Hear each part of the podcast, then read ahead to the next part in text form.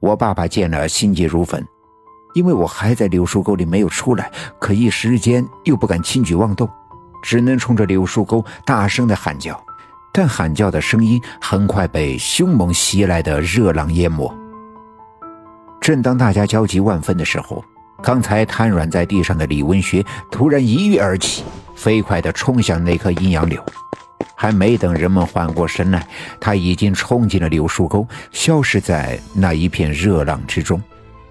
人们被李文学这突如其来的举动惊呆，还没等人们弄明白这到底是怎么一回事的时候，大柳树后面人影一闪，李文学又跑了出来，在他的后背上背着一个孩子，正是昏迷不醒的我。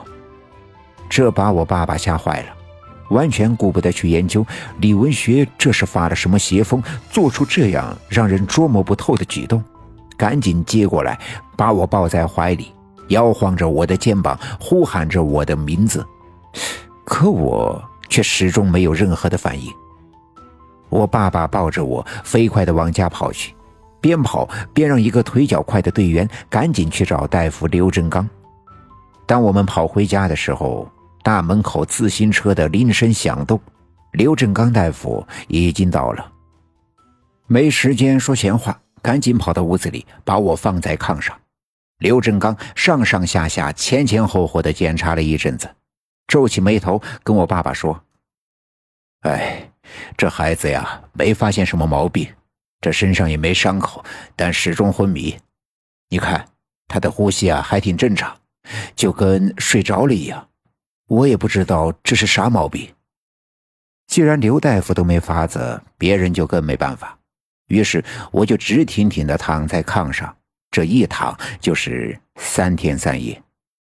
听了我爸爸的讲述，我这才想起来，问道：“爸，那我的项圈呢？”我爸爸赶紧在柜子上拿起那个项圈递给我，我伸手接了过来，项圈光亮的银质表面。反射着昏暗的烛火的淡淡的光，爸爸又递过来那个银水桶，告诉我，李文学把我从柳树沟背出来之后，我的手里一直死死的攥着这个水桶不放手。我接过水桶，重新按在项圈上，然后重新把项圈戴在脖子上。第二天一大早我就醒来，穿好衣服走出屋子，抬头向西南的方向望去，前几天那股黑烟不见了。整个刘家镇的上空也显得清晰了很多，早晨微凉的空气中都似乎透着一股甜味。我们一家人吃完早饭，爸爸要去上班，我想见见李文学，想问问他为啥抢我的项圈，又为啥救了我。别看李文学多少有些不正常，跟普通人不一样。但我总觉得他的心里藏着太多太多的我们所不知道的事情，也想借着这个机会跟他好好聊聊。可等我们刚到村部的时候，村部却沸腾了。原来，在我被救出来的当天里，生病的刘家镇的下队的那些村民病情都有了明显的好转，身上的水泡都已经渐渐的缩小，直至消失不见。人们十分的高兴。都纷纷的议论说：“看来真的是柳树沟里面的那些怨气造的孽，大勇在柳树沟封住了怨气，那么这些人身上的伤病就很快痊愈了。原本以为这事儿就这么完事儿了，不再有什么别的麻烦出现。可就在昨晚，那些原以为病情已经痊愈的村民们，都纷纷在三更半夜里浑身发热，额头滚烫。”身上散发出一股恶臭的味道，没等他们家里的人在箱子柜子里翻出原来剩下的几片发烧药，他们都已经张大着嘴巴断了气。这事情完全出乎我以及村部所有人的意料。我以为处理完柳树沟的那些冤魂，又在前两天推倒了王革命那装阴气的大水缸。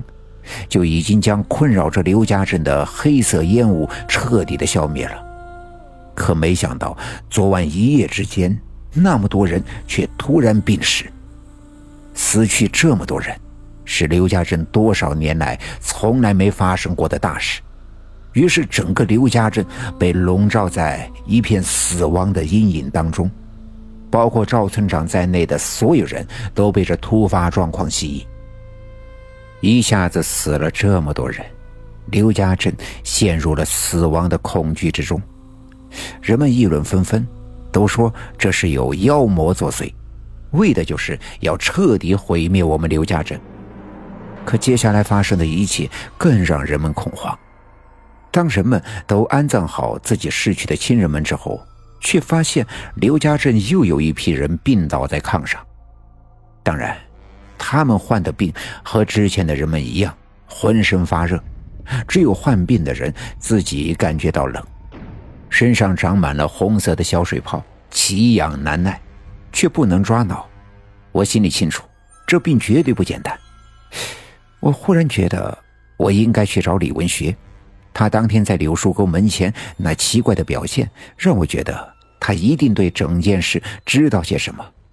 假如真的是这样，或许能给我一些启示和帮助。本集已经播讲完毕，感谢您的收听。欲知后事如何，且听下回分解。